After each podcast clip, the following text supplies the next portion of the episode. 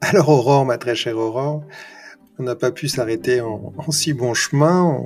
On, avançait dans nos pérégrinations intellectuelles et on s'était dit, mais comment vraiment encore mieux la définir? Alors bien sûr, tu, tu es un personnage très connu des nuits parisiennes, mais on s'est quand même posé la question, si tu étais un personnage très très connu, lequel serais-tu?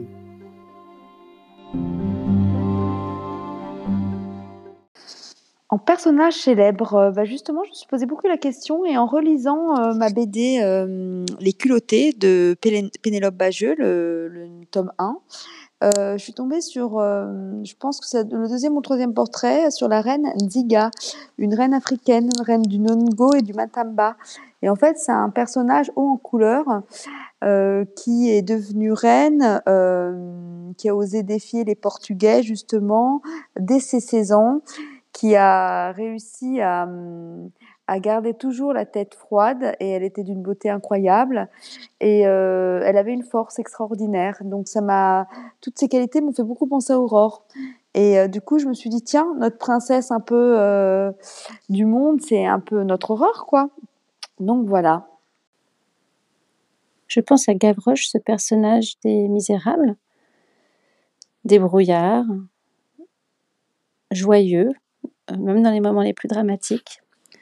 En tout cas, qui cherche euh, à le montrer comme une façade, euh, même si on peut peut-être deviner des choses, comment dire, des sentiments plus, plus, plus nuancés derrière.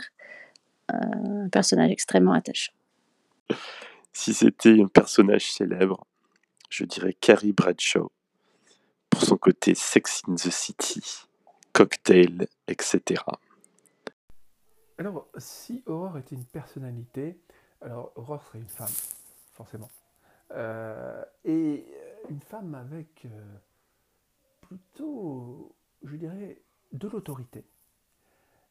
Mais en même temps, euh, de la chaleur humaine et de la joie de vivre et c'est ce qui me fait penser que quelque part, elle se trouverait dans un mélange entre Christine Lagarde et Chantal là-dessous. Ouais, un truc un peu entre les deux comme ça.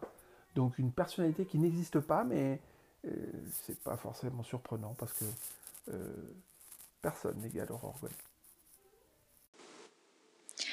Si Aurore était un personnage célèbre, euh, moi je mettrais euh, Catwoman. Euh, parce que c'est un peu une super héroïne, elle fait plein de trucs, tout à la fois, enfin voilà, c'est un peu superwoman. Mais quand même Catwoman parce qu'il y a le côté un peu mystérieux, félin, sexy aussi, voilà, très agile, très gracieuse. Voilà, Catwoman.